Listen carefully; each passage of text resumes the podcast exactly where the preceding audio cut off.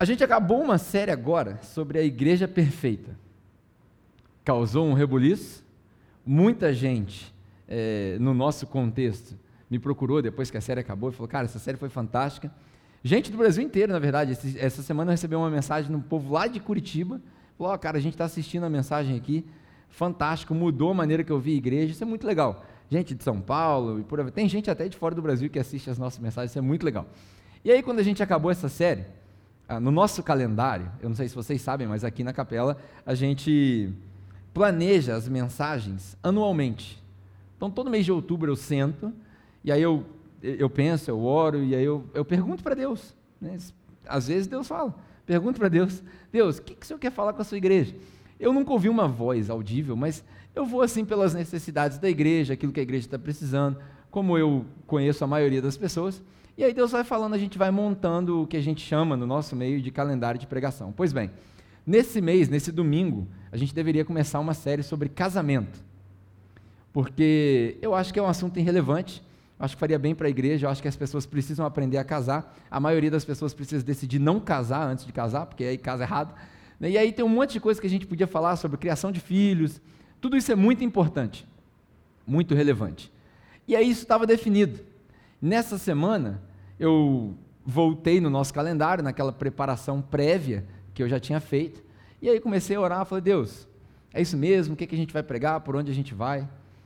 Porque é sempre nós, né? sempre a gente, é Deus e um pouquinho do Pedro, a maioria das vezes tem que ser assim, quando é mais Pedro e menos Deus, dá errado. E aí eu comecei a orar, e eu, eu, eu senti, sabe, não ouvi nada, mas eu senti que Deus tinha outra coisa para falar, posso estar errado, mas eu fui confrontado com uma ideia. Parecia que Deus estava falando comigo o seguinte: filho, fala para a igreja sobre o céu. Sobre o céu.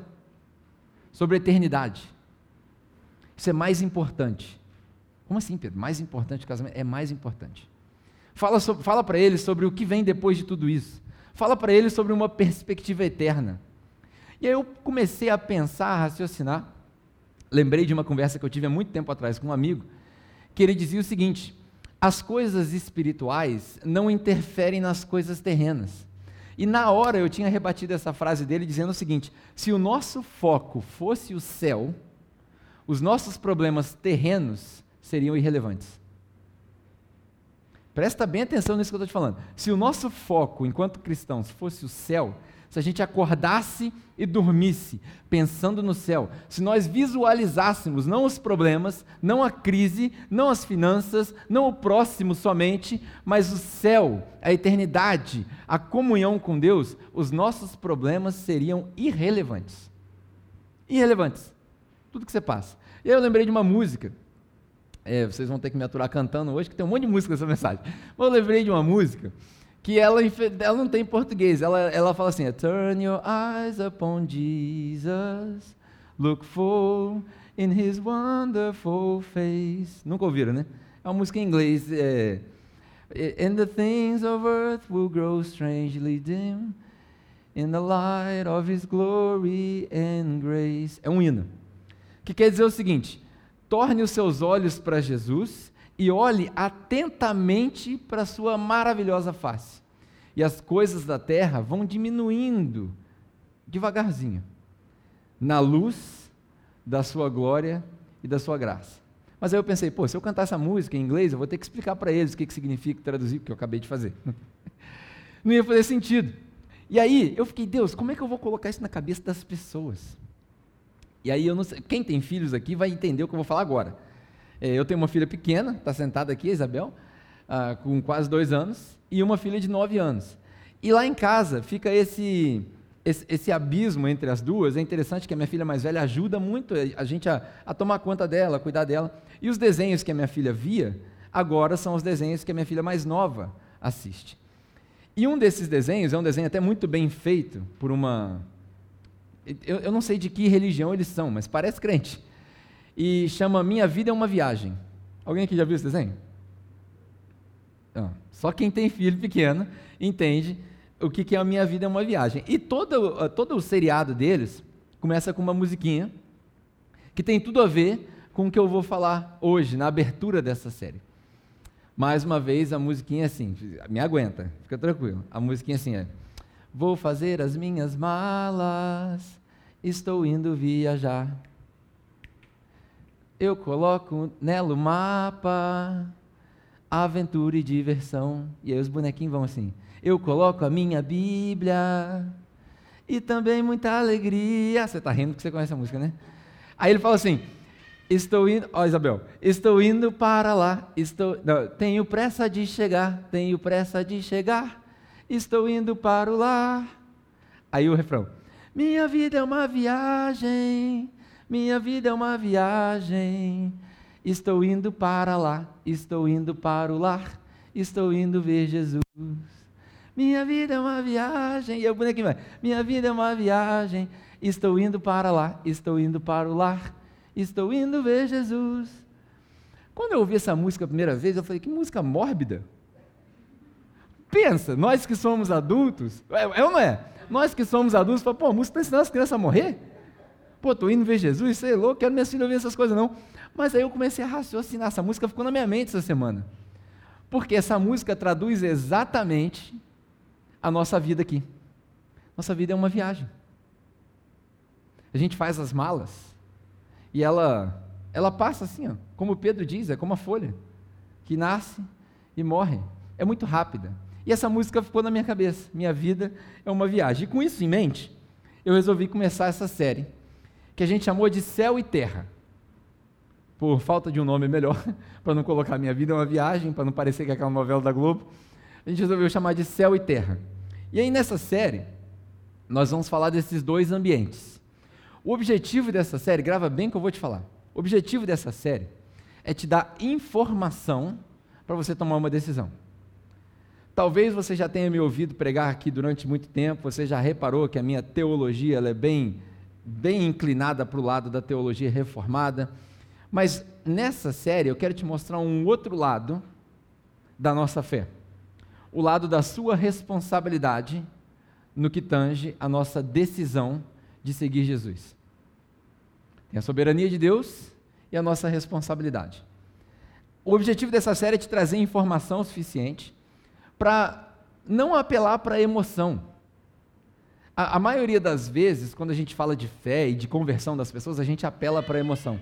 Eu podia colocar um padzinho lá no fundo, tocar uma musiquinha calma, e eu podia falar: Jesus está voltando. Podia mudar o meu tom de voz eu podia falar com as suas emoções. E aí, em breve, as pessoas iam começar a chorar, iam começar a reagir, e não demora muito para as pessoas começarem a levantar a mão e falar: Eu quero aceitar Jesus. Podia fazer isso. Mas o meu objetivo não é apelar para a sua emoção. O objetivo é apelar, ou seja, conversar com a sua razão. Eu quero te dar informações suficientes para você tomar uma decisão bem informada. O que é uma decisão bem informada? Por exemplo, parte do que eu faço, além de ser pastor de igreja, eu trabalho com investimentos diversos, né, coisas que eu faço. Não vou entrar em detalhes. Nesse universo, a coisa mais importante que você precisa é informação. Porque se você não tiver a informação correta, você vai fazer um investimento errado. Se você vai comprar uma casa, você precisa da informação correta a respeito do preço do mercado porque senão você vai levar prejuízo. E eu não quero que na sua vida espiritual você leve prejuízo. O meu objetivo é que você saia no lucro na sua vida espiritual. Então eu vou te dar informações lógicas, razoáveis, para você tomar uma decisão, e ao longo dessa série eu vou fazer o que a gente nunca fez na capela. Ao longo dessa série eu vou te perguntar se você quer aceitar Jesus. E eu sei que a gente já falou aqui que a gente não aceita Jesus, é Jesus que nos aceita, isso é fato. Mas essa expressão de aceitar Jesus, ela foi mal interpretada. O que ela quer dizer, na verdade, não é você aceitar Jesus, é você aceitar a cruz, que é diferente. Tem muita gente dentro da igreja que precisa aceitar o sacrifício que Jesus fez na cruz. São pessoas que não conseguem se perdoar, não conseguem viver bem, não conseguem viver em paz. Por quê? Porque não aceitaram um presente. Todo presente forçado é tortura. Deus não quer forçar um presente em você. Ele continua sendo soberano e o sacrifício dele por você, se você foi eleito, está pago. Mas chega uma hora que ele chega com um presente na sua frente chamado salvação e você escolhe receber esse presente ou não receber esse presente, por mais confuso que isso pareça na nossa cabeça. Então, ao longo dessa série, durante as mensagens, sempre com a razão, eu vou te perguntar se você quer aceitar Jesus. Aquela antiga tradição, aceitar Jesus como seu único e suficiente Salvador. Quantos de nós aqui já não fizemos isso na igreja, talvez de forma inconsciente, e talvez nessa série seja a oportunidade de reafirmar esse voto. Não precisa que você levante a mão, não precisa que você venha no altar, não precisa de música para esse momento. O que eu preciso é de um coração arrependido. O que Deus precisa é de um coração verdadeiramente arrependido, que diz: Deus, eu aceito o sacrifício que Jesus fez na cruz por mim. Eu recebo esse sacrifício. Eu quero viver de acordo com esse sacrifício de Jesus. Essa é a nossa série, né? E nessa série sobre céu e terra, é, a gente vai passar por. Vamos usar o termo esferas. Né? A gente vai falar, por exemplo, da, da esfera que eu chamei de céu e terra. Essa é uma parte dessa mensagem, dividida em quatro partes: céu e terra. Céu e terra eu não sei se você sabe, mas quando você lê Gênesis, por exemplo, céu e terra eram um ambiente só. Aquilo que a gente chama hoje de céu e de terra, eles eram, eles colidiam e não tinha separação. Deus andava pelo jardim na presença dos homens, o que não é normal hoje. Ninguém vê Deus ou escuta Deus hoje. Pelo menos não no cotidiano. Esse ambiente era um só. E o ambiente do céu e terra sendo um só, quando Deus termina essa criação, ele diz, no fim da criação dele, que tudo que ele havia feito, quando ele observou, era muito bom. Muito bom. Era muito bom, mas era frágil. Quando céu e terra estão juntos, sem separação, é muito bom, mas é frágil. Por que, que é frágil? Porque tem liberdade. Deus deu liberdade para o homem e nessa liberdade entrou a fragilidade. Nessa liberdade a gente vê a entrada do pecado no mundo, que corrompe, que separa. E aí nessa esfera de céu e terra, nós vamos falar do céu e terra juntos, que é fantástico. Mas a gente também precisa discernir que céu e terra estão separados. Separados numa distância incaminhável. Por quê? Porque na terra, nesse ambiente que não é só geografia, na terra há pecado, no céu não tem pecado, e o pecado separa a terra do céu. Uma das linguagens interessantes de céu e terra em Gênesis é que céu é o ambiente eterno, terra é um ambiente temporal. Céu é um ambiente não geográfico. Ninguém sabe exatamente onde é. Terra é um ambiente geográfico. Nós estamos aqui no sistema solar, na, na Via Láctea, no meio de um monte de outras galáxias, é geográfico. Entre céu e terra tem uma distinção de lá e aqui. A maioria dos crentes só entende assim: ah, o céu é lá. Quando eu chegar no céu, vou morar no céu, é lá. Terra é aqui. O céu é depois. A terra é agora. O céu é pleno, é perfeito, a terra é caída. São dois ambientes separados e a gente vai falar sobre isso. Por quê? Porque é um ambiente fantástico, é, uma, é, é um ambiente muito bom, mas é frágil. Por isso que Jesus falou em Mateus capítulo 24, ele fala: céus e terra, o quê? Passarão. Céus e terra passarão. O apóstolo Pedro fala que no final dos tempos a terra, o universo vai ser enrolado. Talvez ele já tenha tido uma revelação há muito tempo atrás do movimento de retrocesso do universo. Vai saber. Céus e terra passarão, mas a minha palavra jamais passará. O que que Jesus quis dizer no Evangelho de Mateus com a minha palavra passará? O que que é a minha palavra? Eu sou a minha palavra. Jesus é a palavra.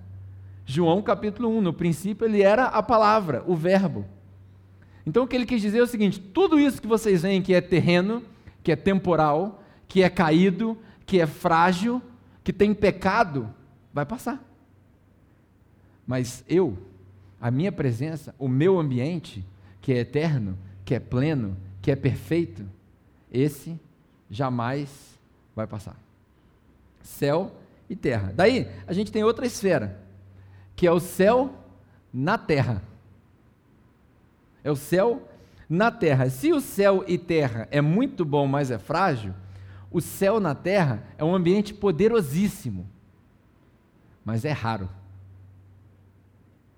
Eu não sei se você já teve a experiência de vivenciar um movimento do céu na terra.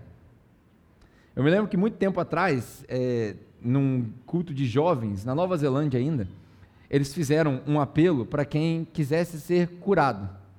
E aí, no meio de centenas de pessoas, que a igreja era muito grande, uma menina subiu no palco e disse: Eu fui curada. E aí o pastor perguntou: Foi curada de quê? Eu tinha um tumor maligno e os médicos me deram seis semanas. Eu creio que eu fui curada. E aí, óbvio que a igreja na Nova Zelândia bem diferente aqui do Brasil, é muito conservadora, muito mais pé no chão. O pastor, ao invés de sair comemorando, lógico que ele deu glória a Deus e tal, mas ao invés de sair comemorando e aquela euforia toda, ele falou assim: então nós vamos sair daqui agora e nós vamos no hospital. Nós vamos fazer um, um scan, né, um exame, um raio-x, uma tomografia, sei lá o que, que é. E aí nós vamos ver nessa tomografia se foi ou não foi curada. Olha que coisa louca. E eles foram. Isso era quatro horas da tarde. O exame não saiu no mesmo dia. No domingo seguinte, a menina veio à igreja. E a menina deu um testemunho e mostrou o exame. Não tem mais tumor. Isso é quando o céu, num curto espaço de tempo, colide com a terra. É poderoso, mas é raro. Todas as vezes que o céu resolveu corroborar com a terra, pelo menos na história recente, a gente tem o que nós chamamos de avivamento. A igreja é avivada, a igreja cresce, a igreja explode, milagres acontecem, é cura, é um monte de coisa acontecendo que não tem explicação. Mas não acontece todo dia. É um movimento raro. E é interessante que quando o céu colide com a terra, isso é o que Jesus quer dizer quando ele diz reino de Deus. O reino de Deus está próximo. O que, que é isso? É quando o céu penetra na terra. O reino de Deus está próximo e a gente vive essa, esse pequeno experimentar. Eu, eu, eu gosto de dizer que o reino de Deus é um ambiente onde só a vontade de Deus é feita, perfeita. E aí vem um negócio interessante. Nós não vivemos o reino de Deus. Por quê? Porque o reino de Deus é quando o sobrenatural é supernatural. O reino de Deus é quando o sobrenatural é supernatural. Hoje, quando o sobrenatural acontece, a gente assusta.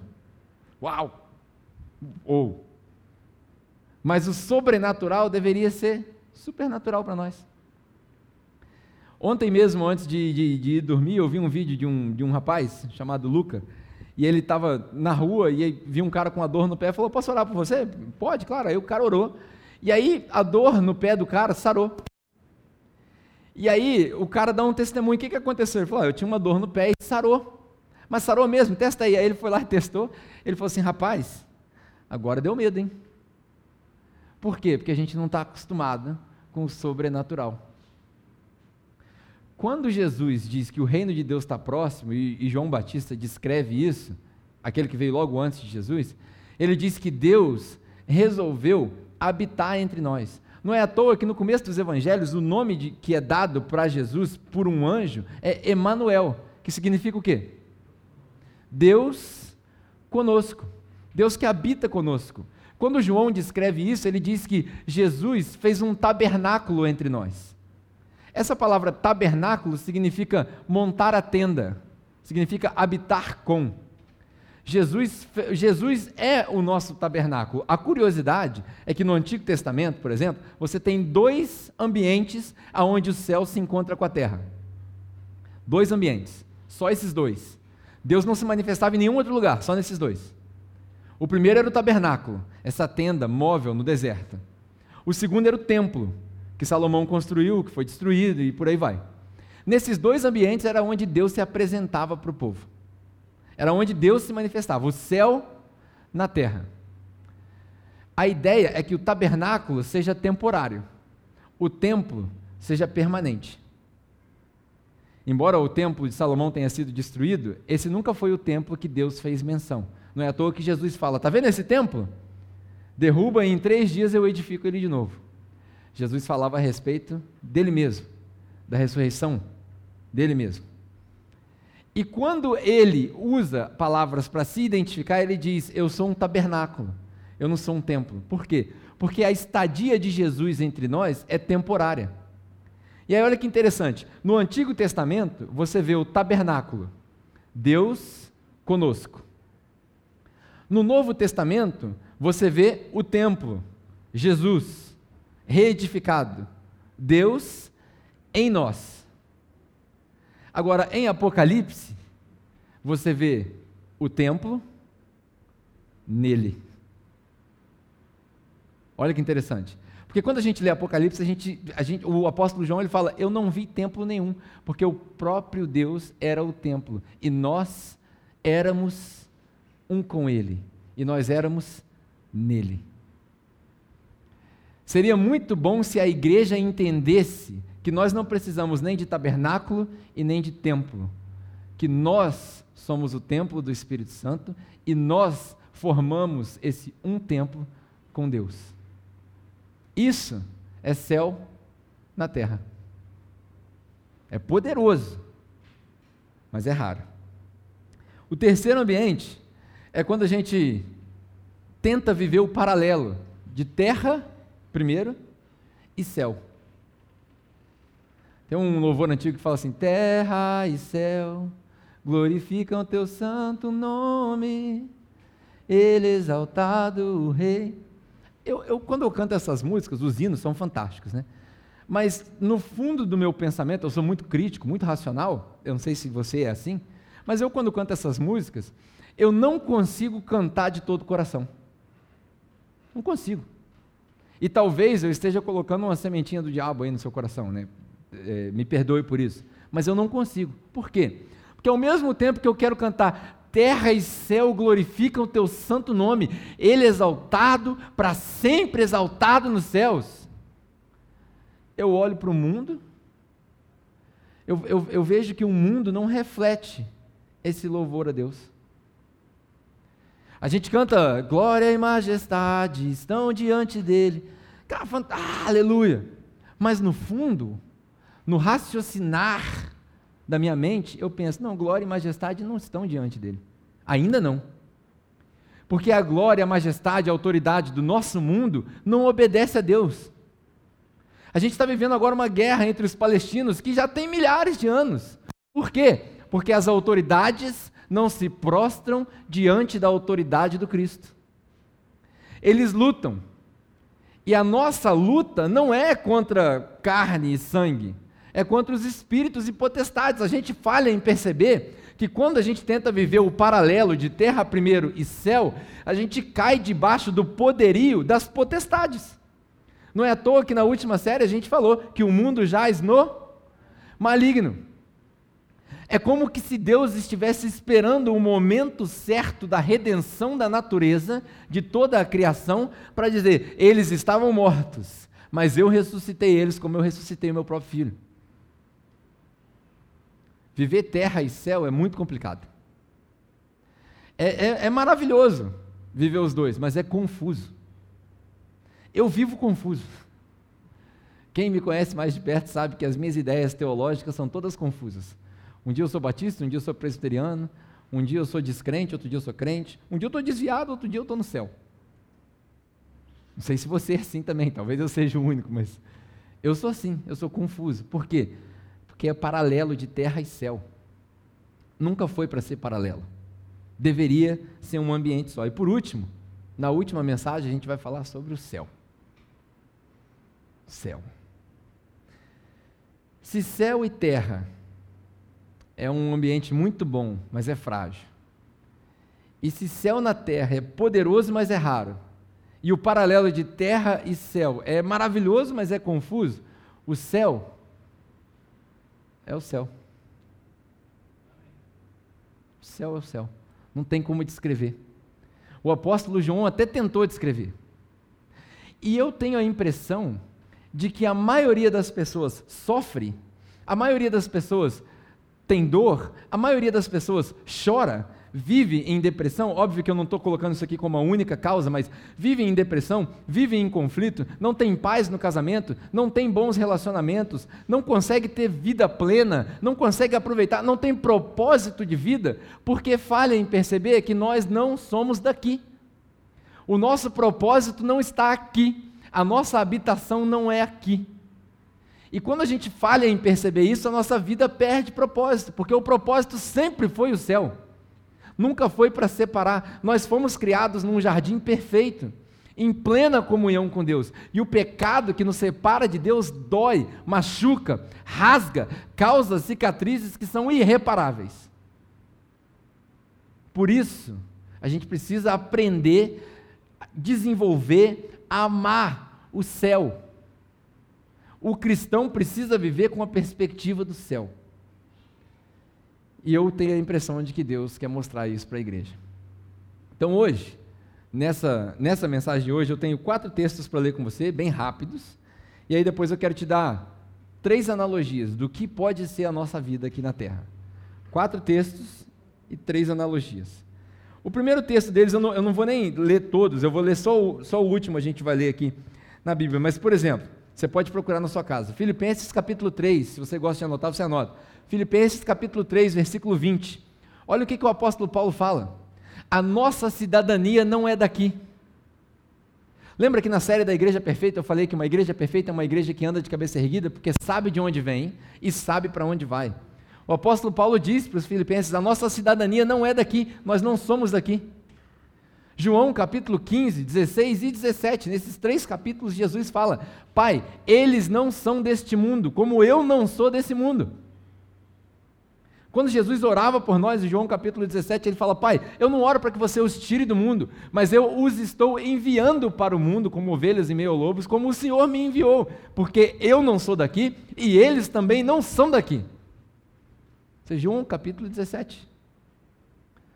Pedro, o apóstolo Pedro, quando ele, quando ele escreve a primeira carta que ele escreveu para as igrejas, no capítulo 2, ele fala assim: Irmãos, eu rogo-vos como peregrinos nessa terra Olha que interessante. Eu rogo-vos, como peregrinos nessa terra, para que vocês não vivam gratificando a carne de vocês. Por quê? Porque gratificação da carne é coisa de gente que não tem perspectiva do céu. Porque quando você tem perspectiva do céu, a carne é mortificada e o espírito é vivificado. Você vive o céu na terra. A nossa habitação não é daqui. E aí, por último, o texto que eu quero ler aqui, para você ter essa confirmação, para você ir para casa confiante de que nós não somos daqui, está na, na segunda carta de Coríntios, no capítulo 5. 2 Coríntios, capítulo 5, esse nós vamos ler 10 versículos. Pretendo não fazer muitos comentários, mas espero que esse texto seja uma afirmação para você, uma confirmação da sua fé. 2 Coríntios, capítulo 5. O texto mais famoso de capítulo 5 da segunda de Coríntios é todo aquele que está em Cristo é uma nova criatura, mas eu quero ler antes disso esse texto que diz o seguinte, do versículo 1 até o versículo 10. Olha o que, que Paulo fala para a igreja na cidade de Corinto. Segunda carta de Coríntios, capítulo 5, versículo 1 ao 10. Sabemos que, se for destruída a temporária habitação terrena em que vivemos, ou seja, nosso corpo, temos da parte de Deus um edifício, uma casa eterna nos céus não construída por mãos humanas. Enquanto isso, nós gememos, olha as dores que eu falei aqui, nós gememos, desejando ser revestidos da nossa habitação celestial, porque estando vestidos, não seremos encontrados nus. Isso é uma simbologia para frágil demais. Lembra que eu falei? O céu, quando separou da terra, se tornou frágil. Pois enquanto estamos nesta casa, ou neste corpo, gememos e nos angustiamos, porque não queremos ser despidos, ou seja, mortos, mas nós queremos ser revestidos da nossa habitação celestial, para que aquilo que é mortal seja absorvido pela vida. Olha que interessante. Aquilo que é mortal seja absorvido pela vida. Quando a gente pensou nessa série, um dos títulos que eu imaginei para essa série seria Vida após a Vida. Porque a gente fala sobre vida após a morte. Mas para quem é crente em Cristo Jesus, ainda que ele morra, ele viverá. Então nós não experimentamos a morte. A morte para nós não é o fim. A morte é o último inimigo a ser vencido. A morte é uma passagem. A morte é uma ponte. E aqui é temporário. Lá é eterno. Foi Deus que nos preparou para esse propósito, dando-nos o Espírito como garantia do que está por vir. Portanto, temos sempre confiança e sabemos que enquanto estamos no corpo, estamos longe do Senhor, porque vivemos por fé e não pelo que vemos. Temos, pois, confiança e preferimos estar ausentes do corpo e habitar com o Senhor. Por isso, nós temos o propósito de lhe agradar, que estejamos no corpo quer o deixemos, ó, quer estejamos no corpo ou quer o deixemos. Isso daqui é Paulo te dando a explicação lógica do porquê viver para agradar a Deus. Por que, que a gente deve viver uma vida para agradar a Deus? Se não tem nada que eu faço que faça Ele me amar mais e nada que eu faço que faça Ele me amar menos. Por que, que eu devo viver uma vida para agradar a Deus? Porque essa habitação é temporária e a habitação de verdade é preparada por Ele. E nós temos dentro de nós o Espírito de Deus como que? Garantia de que essa habitação vai chegar. Por isso, a nossa vida deve ser uma vida coerente coerente com o nosso chamado. Pois todos nós devemos comparecer perante o tribunal de Cristo, para que cada um receba de acordo com as obras praticadas por meio do corpo, quer sejam boas quer sejam más. Esse é o texto de Coríntios, você pode estudar, nos grupos de conexões você pode debater, mas essa é a garantia de uma casa celestial, de uma mansão celestial, como dizem os antigos. E aí, como eu disse, eu quero te oferecer três analogias do que, que pode ser a nossa vida na Terra. Eu tenho o costume de perguntar para os jovens, né, quando eu sento com eles, né, por que, que você está respirando? Por que, que você não para de respirar? Você está roubando o meu ar. Por que você se acha digno de respirar o mesmo ar que eu? É de propósito essa pergunta. Para ver se ele tem propósito de vida.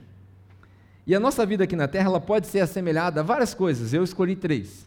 A primeira delas, a nossa vida aqui na Terra, ela é assemelhada a férias. Férias. Pensa comigo. Suponha que alguém chega para você e diga assim, cara, a partir de hoje você está de férias, por período indeterminado, com pagamento integral. E você pode escolher para onde você quiser ir. Dinheiro não é problema. Aleluia. Aonde você quiser ir. Ah, eu quero ir para as Ilhas Maldivas. Eu quero ir para a Grécia. Ah, eu quero visitar o Egito. Eu quero ir para a Austrália. Eu quero ir para a Nova Zelândia. Ah, eu quero pegar carona com o Elon Musk, eu quero ser o primeiro a chegar em Marte. Para onde você quiser ir, dinheiro não é problema. As melhores refeições, os melhores lugares para se visitar, os melhores pontos turísticos, as melhores atividades de recreação. E de bônus, você pode levar alguém com você. Você pode escolher alguém para levar. Os casados, obviamente, vão levar as esposas e os maridos e você não tem tempo para voltar. Você pode escolher o seu melhor amigo, você vai aproveitar. Cara, eu posso te dizer com toda a confiança: você vai aproveitar, você vai passear, mas chega uma hora que todas as férias acabam. Chega uma hora que você fala assim: eu queria a minha casa. Como diz um americano quando ele chega de férias, né? home, sweet home. Home lar docilar. Não tem nada como a nossa cama. Certo ou não? Cara, cama de hotel é muito bom, é fantástico, mas não tem nada como o nosso lar. Por que, que eu estou dizendo isso? Embora férias seja muito bom, ninguém vive de férias. Ninguém vive de férias. Uma hora acaba. Uma hora a gente precisa voltar para casa. Eu me lembro de uma história de um casal de missionários que serviu numa aldeia muito distante, sem comunicação, sem telefone. Naquela época não tinha e-mail, naquela época não tinha nada. E eles serviram nessa localidade durante 40 anos, entregaram a vida para esse serviço. E eles não retornaram para casa, num local nos Estados Unidos, durante 40 anos. No dia que eles chegaram no limite, não tinha mais como servir, era pesado para eles, eles resolveram voltar. E aí fretaram um avião para eles. E nesse avião, coincidentemente, uma banda muito famosa de, de rock, aparentemente isso é uma história verídica, uma banda muito famosa de rock, chamada Rolling Stones, você deve conhecer, estava no mesmo avião. Quando eles pousaram no aeroporto dos Estados Unidos, não me lembro qual, o senhor, o velhinho, ele viu pela janela do avião aquela multidão de pessoas. E aquela multidão celebrava. E ele ficou encantado. Ele falou: Cara, eu não imaginava que o trabalho que a gente fez teve tanto impacto assim. Já viu onde vai terminar a história, né? Eles descem do avião e sabe aquele cara que vai assim, pô, dá um high five e ele fica no vácuo? Foi basicamente o que aconteceu com o velhinho ele percebeu que aquela multidão estava ali para receber os Rolling Stones, e não eles. Imediatamente uma depressão bate nele. E aí, quando ele atravessa a porta do aeroporto, ele vira para a esposa dele e fala: Poxa, fiquei decepcionado. Porque a gente acabou de chegar em casa e ninguém veio nos receber. A esposa dele vira para ele e fala assim: É porque nós não chegamos em casa ainda. Aqui não é o nosso lar. Essas pessoas não estavam nos esperando. Quando a gente chegar em casa, vai haver uma multidão maior do que essa, nos esperando, dizendo: Que trabalho maravilhoso você fez. É por isso que Jesus vira para os discípulos e fala: Eu vou para a casa do Pai e eu vou preparar a morada. Para onde eu vou? Na casa do Pai? Tem muitas moradas. Pode ficar tranquilo, porque se não fosse assim, eu teria dito para vocês. Eu não deixaria vocês esperando. Para onde eu vou? Tem muitas moradas. Não é a hora de vocês irem ainda. Mas a morada vai estar preparada para vocês. Nós não somos daqui. Nós estamos de férias. E como todas as férias, uma hora as nossas férias precisam acabar. É lógico que quando a gente está de férias, ninguém quer que acabe. Mas a gente precisa estar consciente de que na hora que acabar, eu vou voltar para casa. Essa é a nossa realidade. Do outro lado, que parece muito triste, a nossa vida, ela, ao mesmo tempo que ela é como férias, ela é como uma prisão. Eu sei que eu acabei de dar uma notícia muito boa, né? Férias. Mas, do outro lado, a vida é como uma prisão. Porque o que é prisão? A prisão é um ambiente onde nós somos privados da vida. Eu não sei se você já teve experiência de pregar dentro da cadeia. Eu fiz isso algumas poucas vezes. E é um lugar deprimente. Porque lá nós somos privados de viver. É até um trocadilho de palavras interessantes, porque a prisão, porque você infringiu a lei, olha bem o paralelo com Deus. Quando você infringe a lei, pecado, você precisa pagar por isso, pena. E aí você é privado das suas atividades, vida, por um período de tempo, vida. Eles tiram a sua vida por um período da sua vida, porque nós infringimos a lei.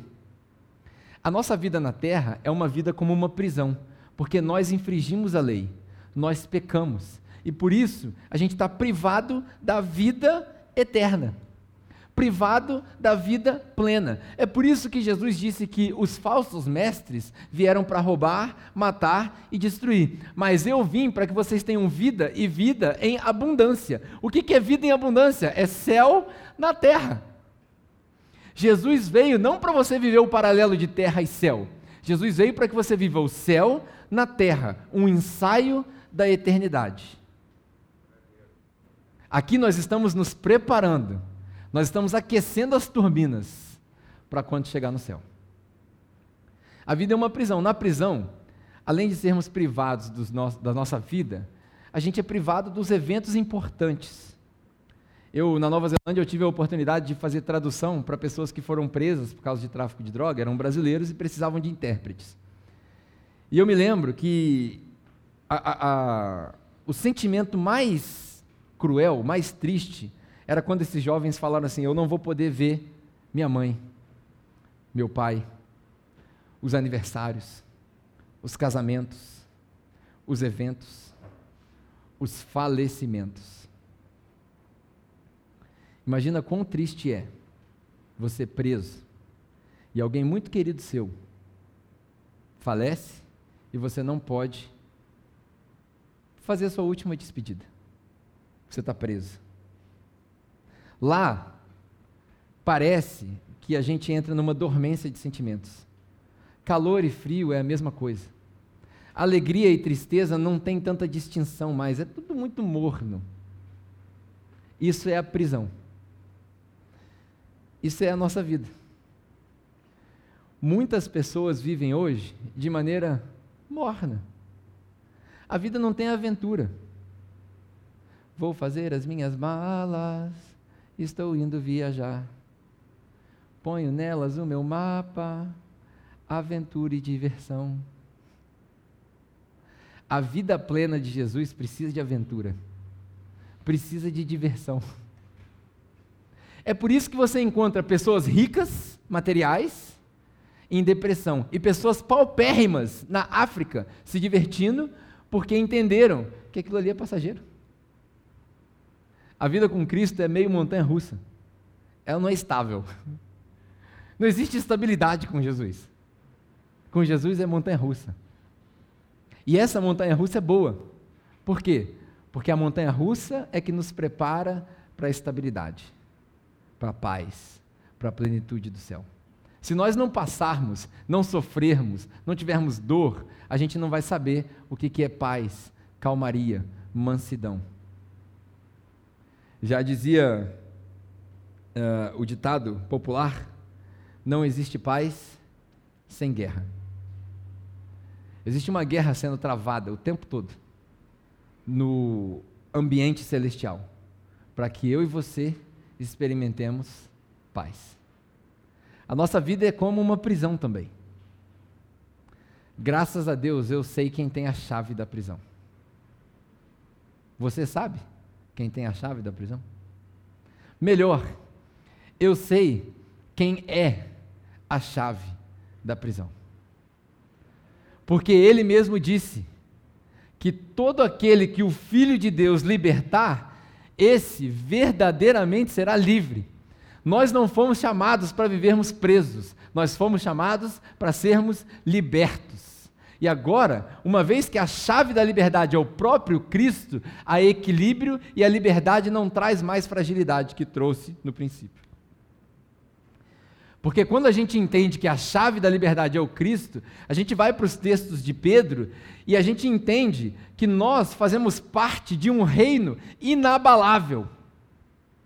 O reino anterior a Jesus, ele foi facilmente abalado pela entrada do pecado.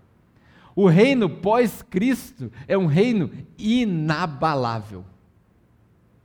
Por quê? Porque está firmado na rocha que é Jesus. A nossa vida é como férias, uma hora a gente precisa voltar para casa.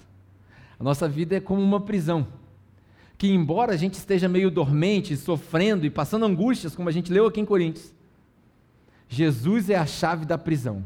Ele salva, ele liberta, ele cura e ele transforma. A minha pergunta para você: você quer aceitar a cruz de Jesus?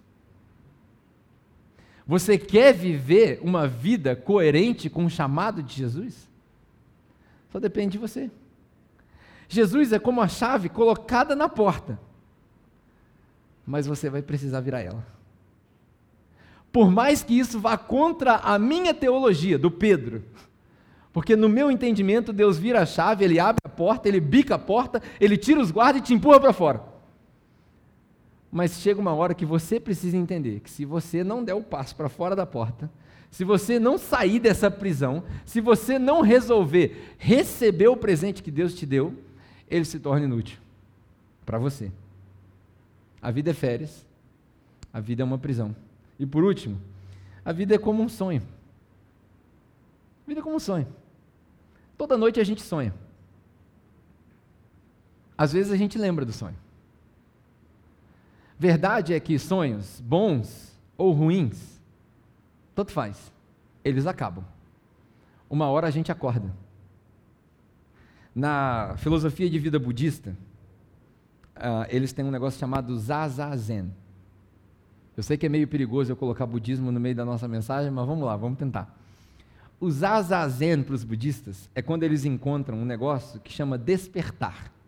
Eles são iluminados. Para eles, esse nível de meditação é um nível tão profundo que eles recebem uma iluminação divina, sobrenatural, e percebem a realidade pelo que ela realmente é. Na filosofia dos budistas, pelo menos no meu entendimento, a realidade para eles é uma construção que nasce aqui. O que, que isso tem a ver com Jesus? Dois mil anos atrás, Jesus já ensinava o Zazazen. Nós não somos daqui. Nossa vida é como um sonho. E uma hora nós vamos acordar. O segredo da vida com Jesus é acordar antes de dormir. Pegou? O segredo da vida com Jesus é acordar antes de dormir. Porque aí você vai perceber a realidade. Aí você vai perceber o zen de Jesus. Porque quando a gente acorda antes de dormir, eu percebo que o céu é a minha realidade e não a terra. E no que tange a nossa vida espiritual, isso não é verdade para a maioria das coisas da nossa vida. As circunstâncias vão acontecer na África ou na Europa, nos Estados Unidos ou na Oceania, no Nordeste ou no Sudeste. A realidade é a mesma. Mas no mundo espiritual, a geografia define o seu estado de espírito. O que, eu quero dizer com isso? No final das contas, muita gente acha que os que morrem crentes em Jesus vivem eternamente e os que morrem descrentes em Jesus acabam, cessam. Tem uma notícia para te dar. Todo mundo vai viver para sempre. Todo mundo vai viver para sempre. Porque fato é que o corpo volta para o pó e o espírito volta para Deus que o deu. Esse é um ditado que a gente encontra na Bíblia, em Eclesiastes, se eu não me engano. E essa, essa teoria formada quer dizer que todo mundo tem um espírito, ou seja, todo mundo vai viver para sempre. A diferença, ou a pergunta que se deve fazer, não é se você vai viver para sempre, é onde você vai viver para sempre. Onde você vai viver para sempre. Minha pergunta para você, como os clássicos pregadores, eu adoro fazer isso. Vocês nunca viram esse lado meu? Mas a pergunta que eu gosto de fazer para as pessoas, às vezes, na rua, quando eu estou naquelas conversas espontâneas, é: se você morrer hoje, você sabe para onde você vai? Você tem confiança no sacrifício que Jesus fez? Você pode bater no peito e dizer: O meu Senhor me aguarda? Você pode fazer como Pedro, como, como Estevão, se ajoelhar e falar: Eu vejo a glória do Senhor enquanto ele era apedrejado? Você sabe aonde é a sua habitação eterna? Você confia em Jesus? como seu único e suficiente Salvador? Se sim, glória a Deus. Você está bem, você está preparado. Vou fazer as minhas malas, estou indo viajar. Se não, eu vou te dar a fórmula. Você não precisa levantar a mão, você não precisa chorar, você não precisa vir no altar. Como eu disse no começo, eu não vou apelar para a sua emoção. Esse é o apelo mais racional que você vai ver na história da sua vida. Eu vou fazer isso nessa série inteira. E eu creio que pessoas vão receber Jesus durante essa série. Muita gente dentro da igreja precisa receber Jesus. E o que, que a gente faz quando a gente recebe Jesus? A gente se arrepende. A gente diz: Deus, perdão, porque eu vivi uma vida até agora que não era coerente, mas agora eu quero experimentar o céu na terra.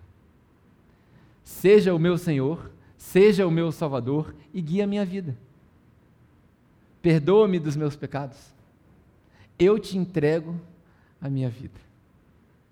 Essa é a oração mais poderosa que você pode fazer.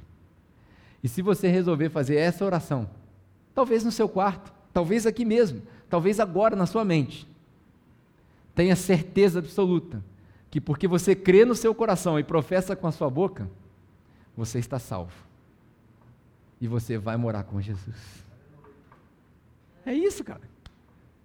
E aí o que, que a gente faz? Aí você entra para a igreja, que é linda, que é o corpo de Jesus. Aí você se batiza, aí você mergulha nas águas, aí o céu entra na terra.